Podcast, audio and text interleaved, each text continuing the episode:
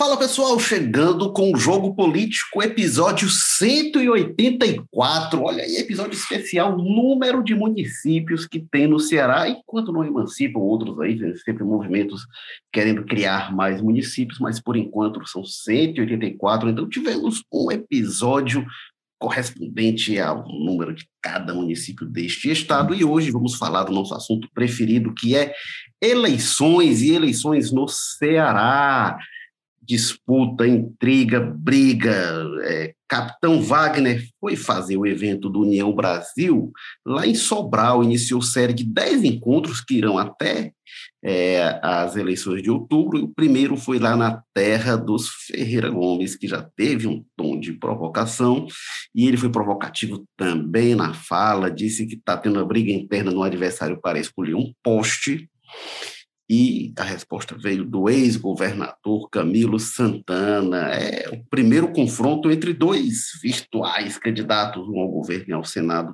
das eleições de outubro. A gente está vendo uma prévia do que deverá ser a eleição. E para comentar essas divergências, este aquecimento do ambiente político no Ceará, a gente tem aqui o Carlos Maza, que é colunista de política do O Povo e fala com a gente direto do José Bonifácio. Tudo bem, Carlos Maza? Tudo ótimo, Érico Firmo. Vamos nessa, né? Agora, essa sua relação inicial aí de 184, né? 184 municípios, cuidado que ela pode ficar defasada, né? Tem esse movimento aí, podemos chegar a 218, né? Com 34 distritos querendo emancipação inclusive o distrito de Alencar, lá em Iguatu, né, que já tivemos o prazer de conhecer. Enfim, pode ser que alguém veja esse episódio daqui a 20, 30 anos e fala, ora, mas são 218 municípios, aí a gente fica defasado, eu já faço essa explicação aqui para que o ouvinte entenda, né, essa mudança aí. Carlos Maza, eu estou preocupado por você falando isso, porque eu já fui repórter do Anuário do Ceará, a mais antiga publicação em atividade, o secular Anuário do Ceará, vem desde o século XIX. E as duas publicações, inclusive, mais antigas é, ainda existentes no Ceará, que são o Anuário do Ceará e o jornal O Povo, ambos do grupo O Povo. E o anuário ele tem uma página para cada município, dá uma trabalheira, são 184 páginas e tal, coisa por coisa, e um, um, levantamento de dados gigantesco. Aí você me quer levar para 218, nossa, eu tenho pena da equipe eu não, eu não. São os prefeitos e deputados estaduais aí. Inclusive, um dos maiores né, municipalistas, o pessoal chama, né, que tem defendendo muito isso, é o ex-vice-governador, né, Domingos Filho, agora tentando voltar à política de um jeito aí ou de outro, entrando na, na, na chapa majoritária, ou tentando disputar deputado. É um dos que é um dos principais defensores disso, mas aí é assunto para outros episódios né, do jogo político. Pois é. Carlos Maza, que é, é colunista de política, a coluna dele sai todas as segundas-feiras, às quintas-feiras e às sextas-feiras no jornal impresso, mas tem Carlos Maza todo dia, de manhã, de tarde, de noite, no Povo Mais, online, coluna atualizadíssima, quentíssima. Eu sou Érico Firmo, sou também colunista, sou editor de política, estou falando aqui do Damas e a minha coluna sai de terça a sábado, até este próximo sábado, porque na semana que vem, eu, a exemplo do nosso Walter George, estarei de férias. Então, hoje estamos aqui apenas o, o Carlos Maza e eu, porque é, é, é está havendo uma entre-safra de gente que saiu de férias e não voltou ainda, o Walter já saiu, então a gente ficou um pouco desfalcado, outros colegas que podiam ir é, participar aqui estão em pautas externas, então estamos aqui só eu e o Maza aqui. É, não sei se a gente vai ter conteúdo, não, Maza, para segurar o podcast inteiro, mas vamos aqui. Vai, vai, a gente vai conversando aqui, suponhamos a gente simula uma mesa de bar, né? Eu numa ponta, você em outra, ah, e o nosso aí... ouvinte ali no meio, só servindo a cerveja. Ah, aí vai ter assunto, essa simulação aí vai ter assunto. Nosso Walter George de férias, que eu não sei se ele está lá no Alencar, em Iguatu, não sei se ele está nas Bahamas, mas onde estiver, ele deve estar ouvindo o jogo político que está nas principais plataformas de podcast, seu agregador preferido, você escolhe Apple Podcasts, Spotify, Amazon Music, Google Podcasts, Rádio Public, é, e a gente está também no Povo Mais, a plataforma multi-streaming de, jornalismo e cultura do o povo. É, ô, mas, mas então vamos aqui para o que interessa. Eu achei já muito significativo quando o, é, é o capitão Wagner escolheu é, Sobral para fazer o primeiro encontro. Para fazer o primeiro encontro do União Brasil, recém-criado União Brasil, resultado da fusão entre PSL e DEM. Foi uma escolha interessante quando a gente olha politicamente. Né? O que que o Capitão Wagner podia fazer? Podia fazer no principal reduto dele, podia fazer em Fortaleza. Mas o Capitão Wagner, o que ele mais precisa é avançar no interior. Então, não fazia muito sentido ser Fortaleza.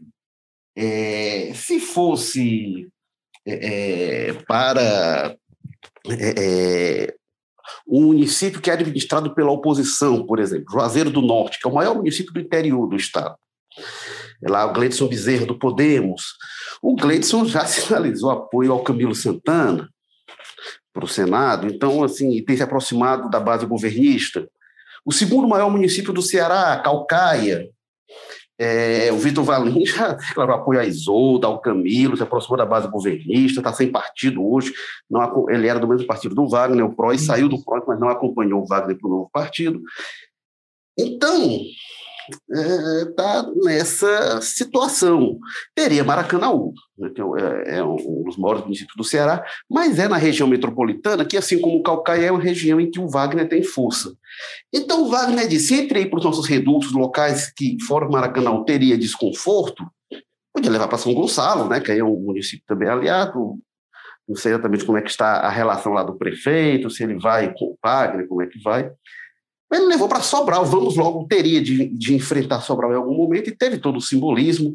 Tem lá a, o Moses Rodrigues, né, o deputado federal, inclusive foi lá quem anfitrionou, lá no Centro Universitário UNITA, é, foi lá onde foi realizado o evento, e teve tudo isso. Né? E a fala do Wagner, ele deu vários recados, eu achei interessante que falaram muito dos 36 anos de poder é, do atual grupo. 36 anos inclui o período do Tasso. O Tasso que foi aliado do Capitão Wagner em 2014, 2016, 2018, não apoiou é, em 2020, 2020 o Tasso aderiu à base governista, mas o rompimento com o Wagner mesmo foi nesse ano. Né? A entrevista que o Tasso deu no começo do ano, desceu o malho do Capitão Wagner, o Wagner respondeu também com forma é, é, bem atravessada, e aí realmente eles se afastaram. Mas é interessante que já virou, então, um grande uhum. bloco que não era o discurso que era feito até então. É, o Wagner falou muito que está preocupado com o radicalismo, que não vai ter agressão, que eles não vão fazer que nem o Ciro, que eles não vão criticar o Ciro e fazer a mesma coisa. E a fala que foi a que repercutiu, a que ecoou. Ele diz o seguinte: hoje a preocupação deles é uma grande briga interna para decidir quem vai ser o poste que eles vão colocar lá. E aí ele prossegue mais à frente. Quem é que eles vão colocar lá que vai obedecer às ordens deles? É, e aí veio a resposta do Camilo Santana pelo Twitter. Ótimo para o Ceará que quem esse senhor chama de poste não faz motim nem apoia Bolsonaro, suas especialidades. Fascistas e arrogantes têm uma resposta do povo nas urnas. Carlos Maza, o que, é que você achou de tudo isso, deste balaio aí, do que foi contra o União Brasil? Você me coloca numa situação delicada. Você falou basicamente tudo que tinha para ser dito, foi muito interessante. Eu só queria reforçar alguns pontos, né? Primeiro, essa esperteza, essas quase sacanagem, digamos assim, desse movimento do Capitão Wagner, diante desses impasses locais é, de, de, regionais aí do bloco dele, vai lá para Sobral, né? Na cozinha deles. É aquela coisa, ele antecipa já o que já vem sendo, né? O tom da linha do grupo da oposição aqui no Ceará fica muito mais claro, então, que o central né, do discurso do Wagner vai ser esse combate a uma oligarquia, né, uma dinastia que estaria representada na figura do Cid e do Ciro Gomes, né? E que ele coloca até o Camilo se bobear como um poste, né? O governador que passou oito anos aí criou sua própria identidade, mas o Wagner muito claramente ainda coloca como se ele fosse, né, um, um apêndice de uma coisa maior que seria essa oligarquia. Então nada melhor para representar né, esse personalismo quase que ele quer colocar na sua oposição quanto começar isso na cozinha deles, lá em Sobral, que é onde começaram as carreiras políticas né, deles, onde nasceu, não o Ciro, né? O Ciro é de Pindamonhangaba, lá em São Paulo, mas o, o Cid é. Enfim, é, então tem essa marca simbólica muito forte e que já antecipa muito, que a gente vai ouvir bastante esse discurso, né? É, tem outra carga simbólica, enfim, entre várias coisas muito simbólicas dessa fala do Wagner, desse evento, que talvez essa não mais tão boa para ele ali, que é essa história do Tasso, né? A forma como ele está, Tasso, sendo como você colocou, o pessoal da oposição, PSDB e tudo, como estava todo mundo junto, sendo que até dia desse o Tasso Gereissati era aliado do Wagner em quase todas as eleições. Ah, e tem um outro ponto, é, Érico, que é muito interessante, que é quando ele fala como se só tivessem três candidatos colocados na disputa, né? Ele fala como se fosse o do PDT, o do PSOL e o dele. Aí, opa, então ele falando isso, ele deixa de fora o PL, né? O PL do Bolsonaro, mas que está em tese com ele aqui, mas que pode ter uma candidatura com o Raimundo Gomes de Matos. Então, é como fica, né? O PL para o Wagner não tem candidato, né? Ou ele quer fingir que esse candidato não existe. Então, é interessante quando ele omite né, a existência do PL, que é o partido que tem hoje aí estudo para lançar é, é, é, é, um candidato aqui, e ele finge basicamente que que, que, não existe essa candidatura, ele quer focar muito na, na figura do PDT com ele, né, e bota ali o PSOL.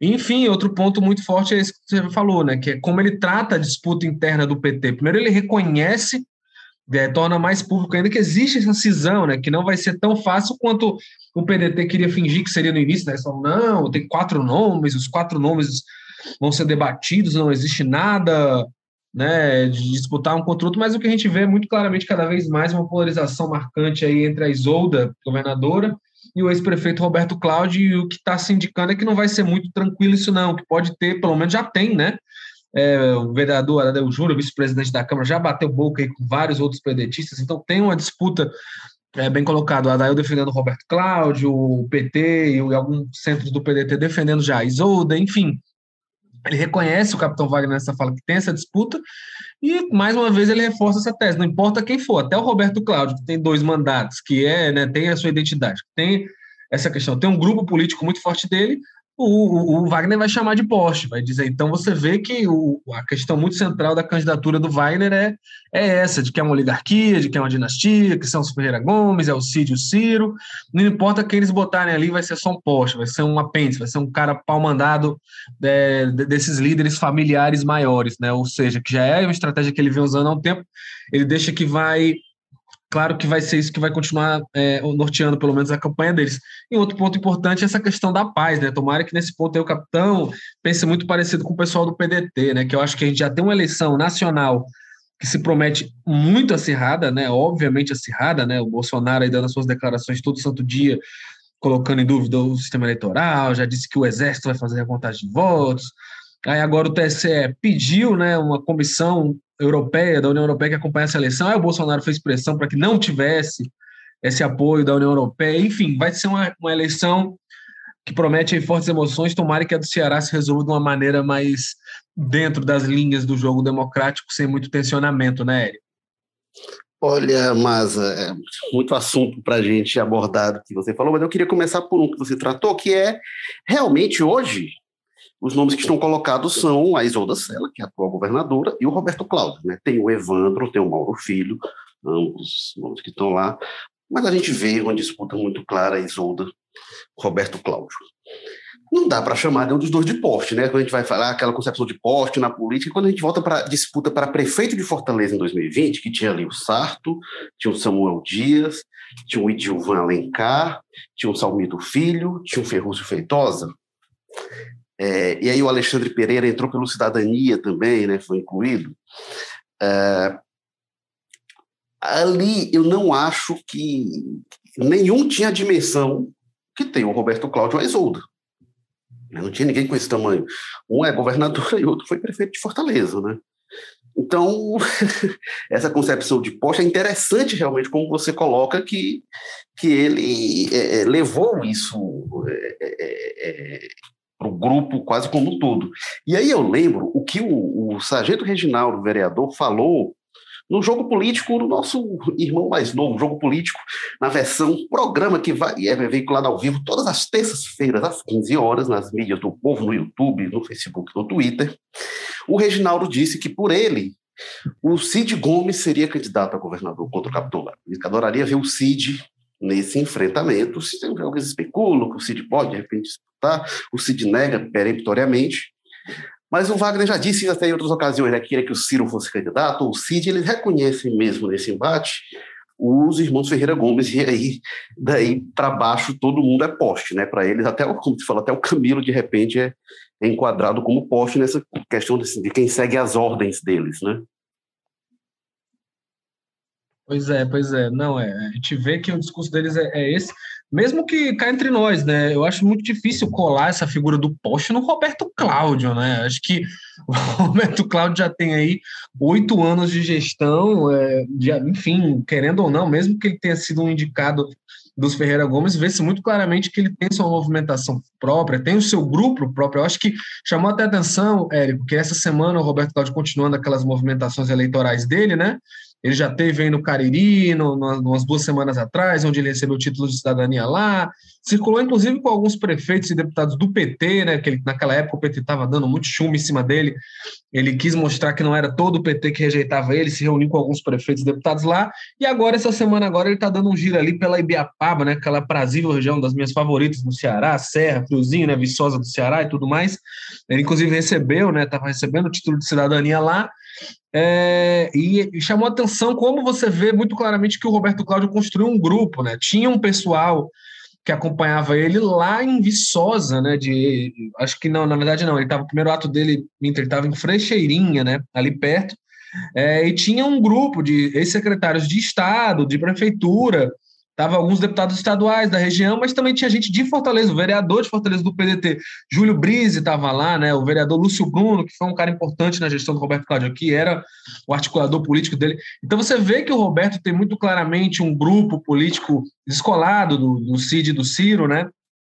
Tem uma movimentação ali e tal, e vê-se que a estratégia do Wagner é essa, é o poste pronto, acabou. Acho que talvez na Isolda, que é mais calada, né, não participa tanto desses embates, as pessoas conhecem menos, talvez ele consiga é, aplicar essa, essa pecha um pouco mais fácil, mas no Roberto Cláudio eu acho que ficaria um pouco mais difícil, né? Mas enfim, é, é até porque eles já disputaram eleições aí um contra o outro, né, diretamente e indiretamente, né? Diretamente em 2016, quando foi a reeleição do Roberto Cláudio, e agora em 2020, quando o Roberto apoiava a sucessão como, com o Sarto, né?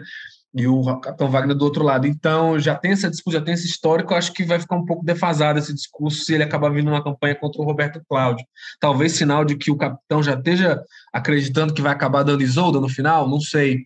É, mas, enfim, a gente vai ter muito assunto para comentar essa briga, essa briga é boa, é, vai longe aí. E eu, quero ver também como é que vai ser a, a, a evolução, aprofundamento dessa estratégia da própria base aliada, né? O Camilo, nos tweets dele na resposta ao capitão, já deixa muito claro, né? Que é basicamente o que eles querem usar essa questão dessa relação do Wagner com o Bolsonaro, que a gente não sabe ainda como é que vai ser na campanha. O Wagner, em alguns momentos, dá sinal de que ele vai abraçar o bolsonarismo mais claro, participa de eventos, fala do Bolsonaro numa coisa, mas aí parece que às vezes sai uma pesquisa ali que mostra que o Bolsonaro não está tão bem aqui no Ceará, ou ele tem ali algum cuidado, ele acaba tomando uma postura um pouco mais em cima do muro. A gente não sabe como é que vai ser isso na campanha. Acho que vai depender muito também de como vai estar o voto do Bolsonaro aqui no Nordeste, aqui no Ceará e tudo mais. E outro ponto que o Camilo coloca essa história, né? Não faz, não faz motim, né? E disse, ah, tomara que esse poste aí não faz motim nem apoia o bolsonarismo e tal. Então a gente vai ver que vai ser talvez um repeteco é, de 2020, né? Na eleição do Sarto contra o Capitão Wagner eleição foi muito mais apertada do que se esperava, né? O capitão ficou ali? Um pouco por cento abaixo do Sartre. É, que as dois principais discursos era esse, uma relação com o Bolsonaro e uma relação com o motim de 2020, 2012 e tudo mais. Enfim, é, vai, vai, vai dar certo repetir o mesmo discurso ou vai ter alguma, alguma coisa nova, alguma coisa para colocar dentro dessa, dessa, desse discurso aí? São pontos interessantes que a gente vai estar acompanhando, né? Mas é, é, tem que ver como é que vai ficar isso, porque é uma eleição que, como a gente já falou, promete ser bastante acirrada, pelo menos a, só no nível nacional. Vamos ver quanto isso vai respingar aqui, né? Se o capitão vai querer embarcar o bolsonarismo mesmo, que aí tende-se a ficar uma coisa bem mais quente, digamos assim. É, agora, outro ponto que eu queria pegar, que você tinha comentado antes, Carlos, mas é sobre a história dos três candidatos né, que ele vislumbra. E aí ele falou isso para dizer, olha, a tendência é a eleição ser decidida em primeiro turno, com tão poucos candidatos, é uma análise correta, porque assim, é, o que, que precisa para a eleição ser decidida no primeiro turno se tiver três candidatos? A diferença entre o primeiro e o segundo tem que ser maior que a votação do terceiro colocado. Se a votação, por exemplo, a gente imaginando a polarização Capitão Wagner com PDT, se a diferença para um ou para outro é, for menor do que a votação da terceira colocada, a Delita, colocando que seria sim, né? A Delita pode ganhar no primeiro turno, enfim. Mas sendo esse raciocínio de polarização e o pessoal com um partido de menor estrutura, de menor envergadura, ele ficar em terceiro, se a Delita tiver mais votos do que a diferença, isso vai, vai para o segundo turno. Se ela tiver menos votos do que a diferença, seria a definição em primeiro turno. E aí o capitão Wagner pediu Aí, olha, aquela energia que às vezes se gasta, guarda assim, não, vamos guardar energia para o segundo turno. Não precisa, pode ir tudo para o primeiro turno já. Mas como você falou, eu achei muito emblemático isso. Ele desconsidera o movimento no PL para ter uma candidatura própria. E o que é está acontecendo no PL? É, tem o Acilon, o Valdemar Costa Neto, que é o presidente nacional, e algumas pessoas estão trabalhando por uma candidatura própria, possivelmente do Raimundo Gomes de Matos. A ala mais próxima do Bolsonaro, e aí André Fernandes, doutora Silvana, esse pessoal, não estão querendo muito essa candidatura, não, mas eles estão meio que a reboque dentro do PL, né? Porque é muito estranha né? a situação do PL. Uhum. A gente tem lá a condução do Acilon, prefeito do Eusébio, que é um histórico aliado dos Ferreira Gomes, está lá, está lá jogando, está lá administrando essa confusão. Vai-se lá saber o que, que vai ocorrer com o PL, mas eu não sei se o capitão Wagner não quis dar trela para isso ou, enfim, contando realmente que a aposta dele é tra trazer o PL para o lado dele, ou ele trabalha com essa informação, ou ele procura esvaziar mesmo para ajudar isso a se concretizar, ainda que não seja o cenário de momento não, eu não cravo, não, não sinto firmeza quando falo pessoal do PL de que vai ter candidato mesmo ou não. Vejo uma situação realmente bastante indefinida. Mas é interessante isso de ter ou não segundo turno, porque realmente a gente tem uma eleição que, embora possa ser muito polarizada, tem uma perspectiva que hoje não é desprezível de definição em um turno só, mas não, é, pois é, né? É o que ele claramente quer colocar ali, quando ele coloca esses três candidatos, né? Porque não importa quão bem seja o candidato do PDT, tendo só o outro do PSOL, talvez um pouquinho, que é um, que é um, né? O candidatura do PSOL geralmente tende a ter uma votação um pouco menor, né? Ainda mais porque eles vão estar fazendo. Vai estar uma situação meio ambígua, como é que vai ser, porque eles dizem que vão querer defender o Lula aqui, mas aí a, a legislação eleitoral vai deixar isso, né? Se tiver PT coligado com outra pessoa, com outro partido, enfim.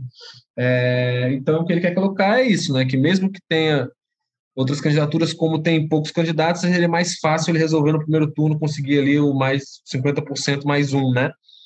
E supondo que o pessoal teria votos, poucos votos, não conseguiria levantar o candidato com o candidato do PDT mais do que a metade. É, enfim, então ele coloca nisso. Eu acho que tem aí também um componente para evitar, talvez, ali é, cravar posições por cima dos aliados, né? Porque o PL hoje parece estar bem encaminhado nesse sentido, né? O que tem se dito nas rodas era isso, de que teria candidato, a gente pode até, até vir a ter outros, né? A gente sabe que essas coisas às vezes vão su surgindo candidatos de última hora para uma imposição nacional ou porque seria uma conveniência ali, às vezes a própria base costura outras candidaturas de alguma forma para né, fazer volume, para às vezes costura um candidato para atacar ou defender outro candidatura, não seria coisa inédita na política nacional nem local e tudo mais, mas o que a gente vê do Wagner é isso, né? Não sei se para evitar tensionar com o pessoal do PL, que hoje está com ele, né? A gente vê muito, claramente, principalmente o próprio Bolsonaro, quando fala, né? Bolsonaro falou já em lives dele, ah, tem um capitão lá no Ceará e tudo mais, e já subiu em palanques com ele, e a gente sabe que boa parcela do PL é um pessoal que qualquer coisa que o Bolsonaro falar, eles vão estar tá balançando a cabeça, né? Não, não, não existe a menor possibilidade de um André Fernandes, de um inspetor Alberto, ir diferente do que o Bolsonaro pensa. Então, nesse sentido, vai ser interessante ver como é que isso vai se desenrolar, né? Enfim, mas o, o, o lance do Wagner sempre teve essa, essa questão, né?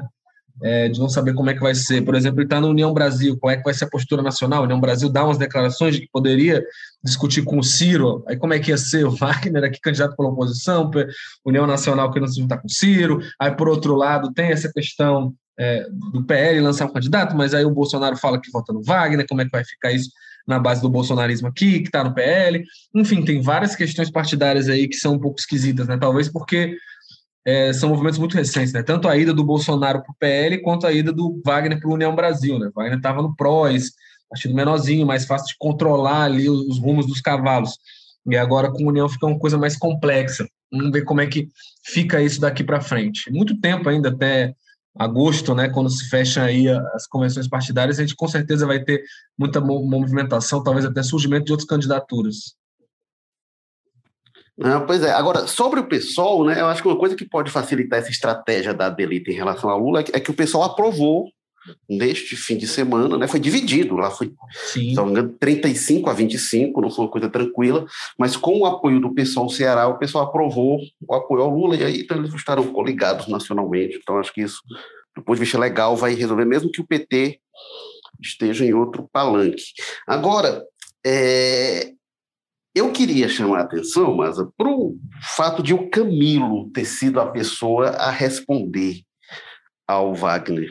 Porque a crítica do capitão, fundamentalmente, quando ele diz a disputa interna para escolher o poste, a disputa hoje envolve aliança, tem lá divergência, mas a disputa está fundamentalmente dentro do PDT.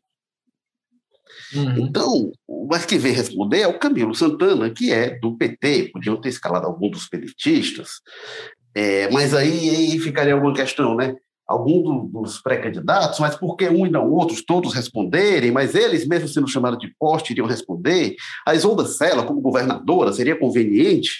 Então, entendo uhum. que não uhum. tenha sido ela. Poderia ser o presidente do partido, André Figueiredo. Talvez, talvez tivesse dimensão, repercussão por um embate direto com Wagner.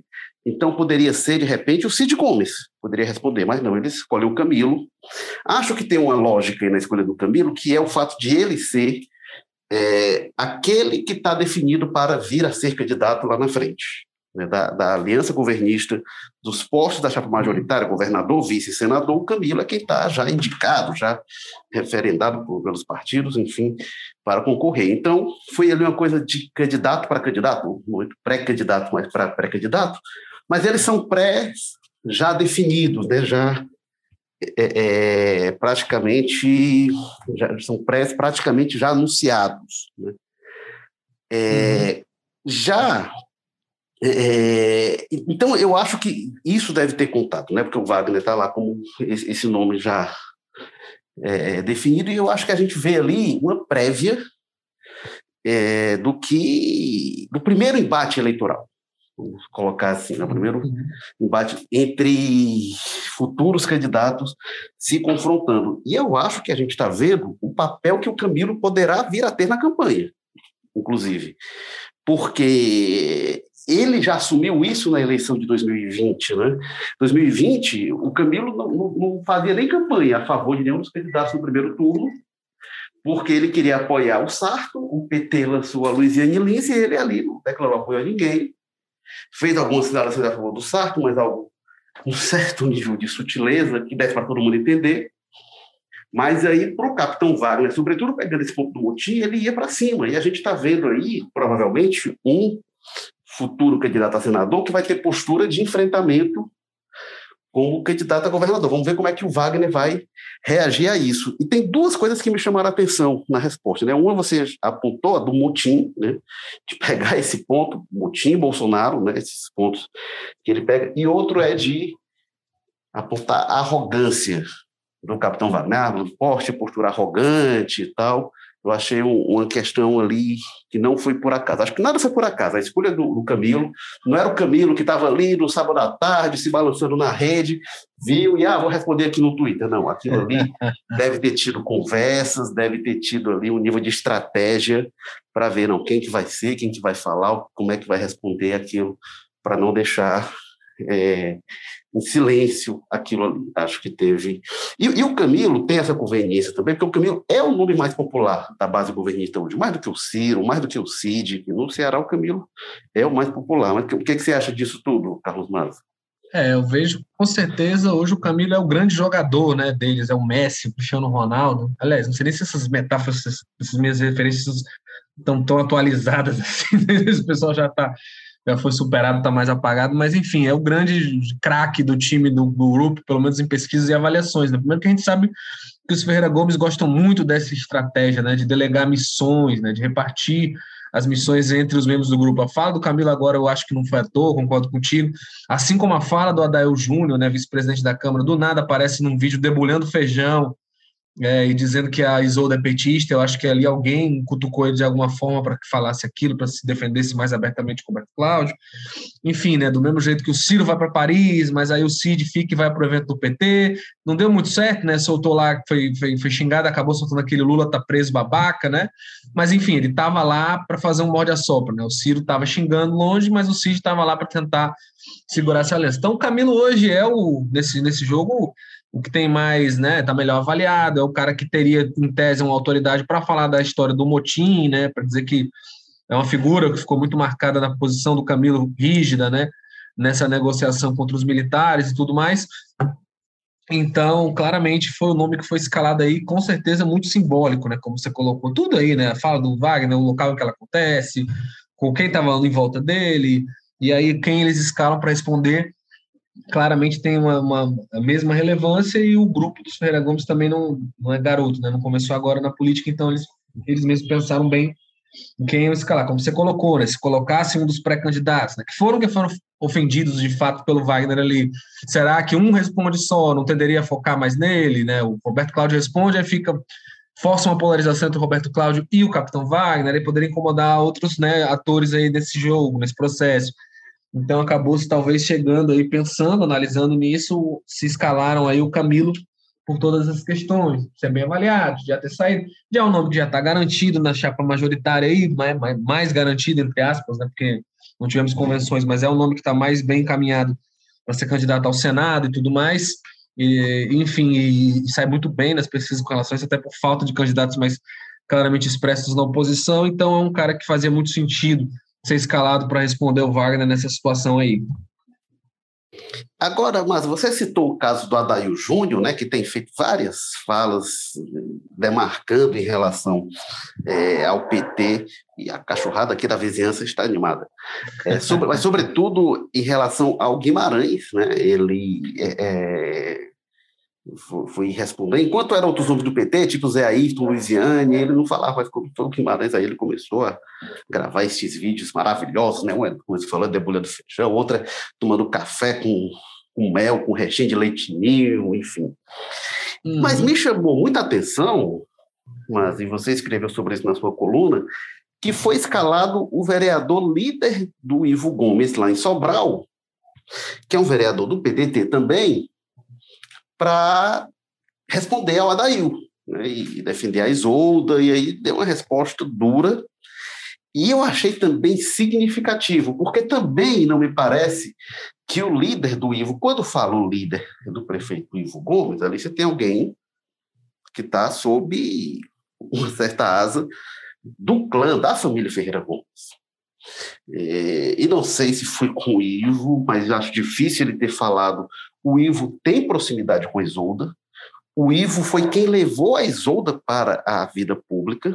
A, a, quando o Ivo, no segundo governo do Cid em Sobral, o Cid reeleito em 2000, o, Cid, o Ivo tinha sido chefe de gabinete no primeiro mandato, de 97 a 2000. O Cid é reeleito e o Ivo pede para virar secretário da Educação.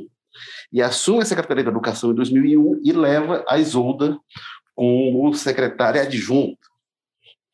E, e aí a Isolda disse que resistiu, que não queria. O marido dela, o Clodoveu Arrudo, Veveu, já, já é, tinha, era secretário na área de cultura lá do CID. A Isolda disse que estranhou, resistiu, mas acabou é, aceitando. E ali ela começa a trajetória na vida pública. Então tem essa relação do Ivo com a Isolda. Acho difícil o líder do Ivo ir falar e se posicionar nessa confusão sem que o Ivo soubesse, sem que ele tenha comunicado e acho também assim que não foi uma coisa que partiu dele, imagino que tenha tido algum nível de articulação, alguém, essa coisa, vai lá, os cachorros estão bem animados aqui, viu?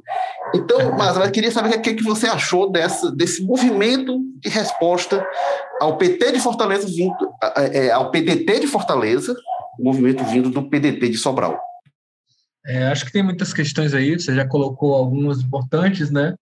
É, primeiro, o Ivo não só apoia a Isolda, foi, foi, foi aliado dela, participou do lançamento dela e tal, tal, tal, como ele é um ávido entusiasta da Isolda nas redes sociais, né? Então isso não é pouca coisa, levando em consideração de quem a gente está falando. O Ivo, a gente sabe que é um político daqui de Ceará que, usa, que tem um uso mais marcante de redes sociais, né?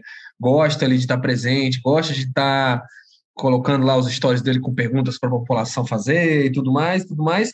E o Ivo é um cara que não tem um post, não tem uma publicação da Isolda que ele não vai lá e não curte e não compartilha e tudo mais. Eles têm uma relação muito ligada né, nas redes sociais. A Isolda usava muito pouco, né? Começou a fazer um uso mais intenso de alguns meses para cá, quando foi é, moldando essa candidatura dela, e a gente vê que tem uma presença do Ivo ali em avalizar tudo isso. Pode não significar nada, pode ser só uma amizade, mas enfim, a gente vê que ele tem esse ímpeto e como é um cara que a gente está falando, não é qualquer um, é o Ivo, que esse uso da, das redes sociais chama atenção, é importante que se destaque isso também. É, mas nesse caso aí eu acho que também tem outros componentes, né? Até porque para o pessoal lá, para o grupo político do PT, para o grupo deles em Sobral, claro que é, tem um interesse maior que seja a Isolda, porque, enfim, eles eh, acham que de alguma forma isso poderia até contemplá-los na formação de governo de alguma forma. E tem também a questão do próprio Veveu, né? O Clodovil Arruda, o marido da, da Isolda, é ex-prefeito de Sobral, né? Então ele fez política lá, ele tem um grupo político lá que, enfim, obviamente vai ver uma eventual ascensão da esposa do Veveu, né? Da governadora ser confirmada como reeleita, né? Esse pessoal vê aí numa perspectiva de que eles de alguma forma seriam subiriam no, no passe deles junto. Então tem aí uma movimentação grande, assim como o Roberto Cláudio tem um grupo dele, a Isolda tem um grupo dela, e aí vai o grupo do Veveu junto, vai o grupo do Ivo de alguma forma, porque enfim, né? Os governos lá em Sobral e tal ainda são o, o Ivo é uma sequência do governo do Veveu, do das Cristino, que eram caras que foram apontados pelos Ferreira Gomes lá é, em Sobral, tem o PT na vice e tudo. É, enfim, nesse movimento eu acho que tem muito disso, tem muitos componentes aí, né? Tem o Ivo em si, mas tem um pouco do Veveu também, e, da, e, e do pessoal que, que fez parte da gestão dele, né? Então esse vereador não está muito longe disso. Então tem muitos outros componentes, enfim, né? Como era um vereador de Fortaleza falando, nada mais justo que venha alguém nesse mesmo né, patamar, digamos assim, hierárquico, entre aspas, né, isso não existe, mas enfim, um outro vereador vem para responder ele. É, o fato é que a coisa está pegando na base aliada. Né? O capitão Wagner falou, não, está uma briga interna e tal. Então, uma grande briga interna, que o Wagner usou, tá mesmo. Isso, isso. Pois é, né? Não, e no início era aquele teatro, né? Não, tá tudo ótimo, não tem briga, os quatro nomes, qualquer um dos quatro era um, né, um grande teatrinho, óbvio, a gente sempre soube que, até parece, né, ninguém entra numa, na escalada para ser candidato a governador do grupo majoritário, do grupo mais poderoso, de quem daria né, um, uma aditivada boa na candidatura por si só. Aí, não, vou, vou tratar isso como se fosse uma besteirinha qualquer, como se não tivesse importância nenhuma, faça-me um favor, né? Ainda mais gente graúda na política, como o Evandro Leitão, que é presidente da Assembleia, o Mauro, que está aí há décadas como deputado, né? O grupo familiar dele também, já mais décadas ainda, né? O Mauro Benevides, pai dele, é, o ex-prefeito Roberto Cláudio, que vem no momento de ascensão na carreira e que, se não fosse candidato ao governo agora, ficaria meio que estagnado, né? Dois mandatos como prefeito, não é? lá em 2020, quando ele sai botando sucessor, era basicamente, né? Todo mundo falava, não, já está mais que confirmado com essa vitória que o Roberto vai ser o candidato ao governo. Aí passa esses dois anos, a situação muda bastante, aí já fica meio que em dúvida. Enfim, a própria Isoda está no, no, governo com poder na mão, com certeza esse, esse mês aí que, que a Isoda falou, passou com o governo, ela deve ter gostado, né? Não, não é pouca coisa estar com a caneta na mão, ser o principal posto do, do, do executivo aqui no Ceará, enfim, deve mexer um pouco com os interesses, né, com, com, as ambições da pessoa. Então, ficar fingindo como eles fingiam lá atrás, que era só uma besteira, que tudo vai se reunir num papo ali e tudo mais, não convence ninguém, né? Então, é até interessante que agora essa coisa esteja começando a esquentar. Vamos ver até onde esquenta, né? Vamos ver se pelo menos alguma coisa dessa, dessa esse clima amistoso que tinha lá no início, ele se mantém ao final, ou se a gente vai ver quebra-pau, né? Uh, vão parar de delegar para um ou para outro, vão falar diretamente, vamos ver como é que fica isso daqui até agosto. E o Capitão Wagner só observando essa confusão, essa treta na base aliada, achando ótimo, né? Tanto que aí soltou essa, estão brigando para ver quem vai ser o poste, enfim, já é uma forma dele de dar uma cutucada, né? De reconhecer essa cisão. É, eu queria aproveitar, Carlos Guimarães, está quase aqui no fim do jogo político, eu queria mandar um abraço para Mônica Guimarães, que pelo Twitter, comentou aqui com a gente, que descobriu por acaso no Google Podcast o jogo político, disse que amou. E aí ela comentou, a gente foi naquele episódio que a gente falou, 182, que a gente falava da terceira via, ela disse gostando dele ou não, Ciro é o mais preparado para quebrar esse ciclo político tóxico. Em relação às muriçocas, mosquiteiro e sentinela resolve. Isso ela falando é, no cenário nacional, e aí ela comentou aqui sobre o jogo político, disse que vocês e o Furo de Teresina são meus preferidos agora. Fico honrado com o Furo de Teresina, um baita podcast. É, a gente aqui, humildemente, no jogo político, chegando aqui ao episódio 184, e a gente vai chegando ao fim. Carlos Maza, faça aí suas considerações finais. Érico, vai ter muita pancadaria, viu? É, se você tirar para o primeiro evento do Capitão Wagner, já ter esse simbolismo, já ter essa quantidade de, de, de alfinetadas todas, quando não existe nenhum candidato do PDT, né? É, vamos ver, reforçando aquilo que eu já falei agora há pouco, né? Que tem é, uma perspectiva de que a eleição nacional já vai ser muito intensa, que seria bom que a estadual fosse mais tranquila, mas o que a gente está vendo, né? Parece que não chega por aí muito aí, não fico pensando entre os dois, qual que poderia ser, é, entre os dois ficar mais polarizado, né? Se é Isoldo e Roberto Cláudio, qual dos dois poderia ter uma disputa mais quente, uma disputa mais fria. Até isso é difícil um pouco saber hoje, né? Principalmente até porque o estilo da Isolda, a Isolda fica meio, né, caladinha, não é muito de polêmica, mas ela já mostrou aí de uns meses para cá que ela está aprendendo, digamos assim, já deu umas respostas mais duras ao Bolsonaro, né, o pessoal da oposição e tudo mais. É, vamos ver como é que vai ser isso, torcendo para que tudo ocorra dentro da normalidade, que a gente não veja replicado aqui no Ceará o que está prometendo que vai acontecer no nível nacional, que é uma coisa mais ultrapolarizada, uma coisa mais tensa dentro da questão, não só da tensão entre os candidatos, mas tensa dentro das instituições, né? Da forma como vai ser tocada. A gente sabe que, por exemplo, ah, o Capitão Wagner é um candidato da Polícia Militar, né? Se eles ficarem muito, muito ligados à polícia, apesar de não ser só isso, ele tem muito mais abrangência social do que isso.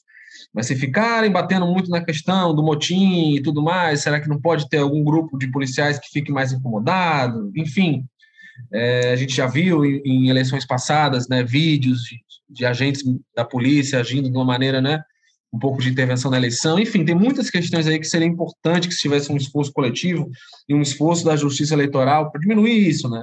Deixar que as coisas se decidam no voto, até porque se promete uma eleição que, mesmo dentro da normalidade da, da justiça toda bem arrumadinha, tem chance aí para todo lado, tem muita disputa para acontecer dentro do debate, dentro da, né, da proposição de ideias, enfim, disputa saudável, digamos assim, dentro da democracia.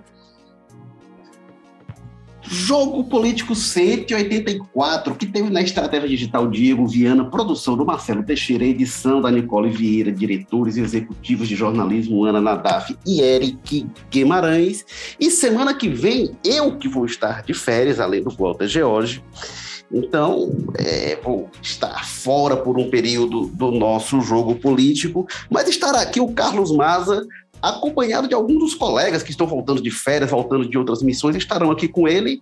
Ou se não, se não tiver, o Carlos Maza fará um monólogo, uma pensada aqui, mas será muito legal. Eu estarei nas minhas férias acompanhando ansiosamente, avidamente, ouvindo o jogo político.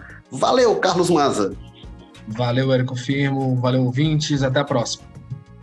Até, pessoal. Semana que vem, se tudo der certo, o jogo político volta. Não comigo, como eu falei, estarei de férias, mas volta com o Carlos Maza e com muita gente bacana. Valeu, tchau.